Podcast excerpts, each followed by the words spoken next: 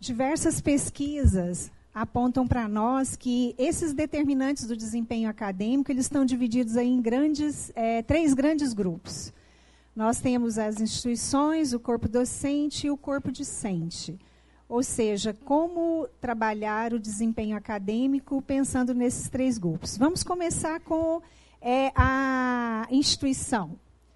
Quando nós vamos para as variáveis institucionais, nós podemos dividi-las em dois grandes grupos: infraestrutura e organização escolar. É, é uma responsabilidade institucional é, propor a infraestrutura aos estudantes.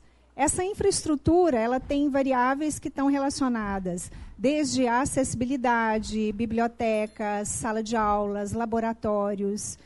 E essa infraestrutura ela traz consequências a, ao desempenho acadêmico. Ou seja, nós temos um efeito da infraestrutura disponibilizada pela instituição ao desempenho acadêmico dos estudantes. Quando nós vamos para a organização escolar, nós temos também variáveis importantes que estão ali inclusas, que vão desde o perfil da turma, ou seja, o tamanho da turma, e cada vez as, as salas de aula são com um número bem representativo de alunos. Né?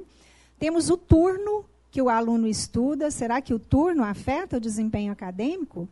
Nós vimos que temos trabalhadores estudantes, estudantes trabalhadores, profissionais, é, professores que estão no mercado, mas também estão atuando. Então, isso é, são variáveis que têm interferência. Né? Então, estudos mostram tamanhos de turma, turno, é, fatores do projeto pedagógico, como que é feito o planejamento institucional. Será que esse planejamento institucional ele afeta o desempenho acadêmico? Então, nós temos muitas variáveis que estão relacionadas à instituição que poderão, sim, afetar o desempenho acadêmico. Partimos para os discentes. Né? Vários estudos mostram que os discentes é um grande grupo que tem, ou seja, a responsabilidade sobre o desempenho acadêmico. E aí nós podemos trabalhar é, com as variáveis é, acadêmicas, demográficas e comportamentais. Nas variáveis acadêmicas, é, nós temos, por exemplo, é, termos como obseteísmo, conhecimento prévio, a procedência, o uso do tempo, são variáveis que estão relacionadas às variáveis acadêmicas. Variáveis demográficas. Variáveis demográficas está desde a questão de gênero, idade, estado civil. Nossa, mas todas essas variáveis podem afetar o desempenho? Muitos estudos mostram que sim. E chegamos num grupo que tem mostrado um efeito muito grande na, no desempenho acadêmico, são as variáveis comportamentais. Nessas variáveis comportamentais e desempenho acadêmico, nós temos desde o estresse, ansiedade, motivação. Então, cada um desses grupos que eu mencionei para vocês, nós temos é, relação com o desempenho acadêmico. Então, infraestrutura institucional, é, discentes e vamos entender um pouquinho como que o corpo docente pode afetar o desempenho acadêmico. Pessoal, é, muitos estudos mostram que as variáveis relacionadas ao corpo discente, como a professora Edivalda já mencionou, né, elas são as maiores determinantes.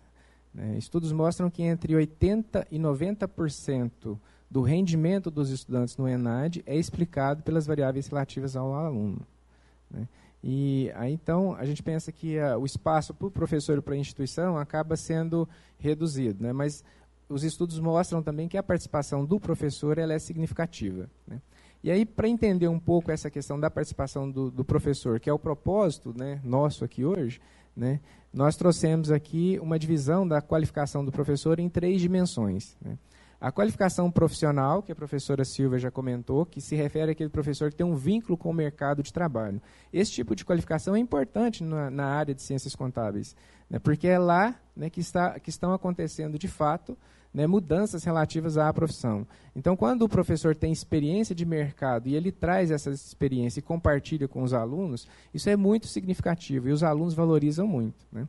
A qualificação acadêmica, né, que está ligada à titulação. Né? É a titulação de mestrado, doutorado, que vai habilitar o professor ou vai lhe dar as condições para que ele possa empreender pesquisas sobre os temas que ensina né, e, consequentemente, se atualizar né, sobre o que vem acontecendo também. Mas nós trouxemos uma terceira qualificação, né, que fora do Brasil ela é muito pouco discutida, né, que é a qualificação pedagógica. Né, será, que, será que o professor foi preparado para ser professor? Né? Ou simplesmente nós trouxemos um cara do mercado, ou então um cara que foi formado dentro da, da universidade, mas não teve contato também com questões pedagógicas. Então nós entendemos que essas três qualificações elas são importantes. Né? É lógico que não dá para exigir de uma pessoa um aprofundamento nas três qualificações. Né? Como é que eu vou exigir que o cara seja doutor, pós-doutor e ao mesmo tempo tenha uma vasta experiência de mercado? Não, não dá para conciliar. Né? Mas ele ter um, um, uma passagem mínima pelas três né, é, e se aprofundar em uma delas é que seria o ideal. Né? Bom, então o que, que a gente percebe aqui? Com, era, que é um perfil de professor na nossa área que era bastante comum até bem recente, né, mas que aos poucos vem mudando, né, que muitos professores dormiam profissionais né, e acordavam professores. Né. Isso não é uma, uma particularidade do curso de ciências contábeis. Né. Nos cursos de bacharelados em geral, né, que a gente não tem é, disciplinas ou uma formação didática específica, isso era bastante comum. Né? E aí nós temos alguns autores que já haviam diagnosticado isso há 20, 30 anos e começam a discutir lá na educação a necessidade dessa formação didático-pedagógica e aos poucos essa, essa necessidade, né, essa discussão começa a ganhar também as áreas, né, inclusive o curso de ciências contábeis. Mas o que a gente percebe é o seguinte, que tipo de formação então que a gente poderia ter né, para preparar os nossos futuros professores. Então, nós pensamos em dois tipos de formação: né, uma formação inicial, né, mais focada na, na pós-graduação, como inclusive determina as diretrizes é, curriculares, né, a lei de. E, e o que, que seria essa formação inicial? Minimamente, uma, uma disciplina de metodologia do ensino, certo? É, e pelo menos o estágio docente. Então, essas possibilidades a gente já encontra em muitos cursos de pós-graduação em ciências contábeis no Brasil, muito embora nem sempre elas sejam obrigatórias. Né? Então, acontece que nós vamos ter, por exemplo, doutores em ciências contábeis, né, que talvez nunca tenham entrado numa sala de aula ou nunca tenham discutido sobre o que é ensinar, né, sobre formação pedagógica, sobre avaliação, sobre planejamento, né, sobre esses aspectos. Mas nós percebemos também que é importante que haja uma formação continuada. Né? Mesmo que eu tenha uma formação inicial, eu preciso continuar pensando sobre como ensinar. Né? Eu preciso de cursos, né? eu preciso empreender pesquisas, né? eu preciso buscar essa formação continuada. Então, essas são as possibilidades que, que, que, a, gente, que a gente tem visto né, e que poderiam contribuir de alguma maneira para a formação do docente, mas que ainda são escassas. Né? De uma maneira geral, o que a gente tem visto né, na literatura, diversos são os saberes necessários à docência. Né? Diversos são esses saberes. Né? Saberes relacionados ao planejamento, relacionados ao currículo, a formas de avaliação, conhecer diferentes metodologias. Este é mais um conteúdo produzido pela Faculdade de Economia, Administração e Contabilidade de Ribeirão Preto, a FERP USP. Veja todos os nossos conteúdos em vídeo em nosso canal do YouTube ou acesse o site media.ferp.usp.br para acompanhar também nosso podcast.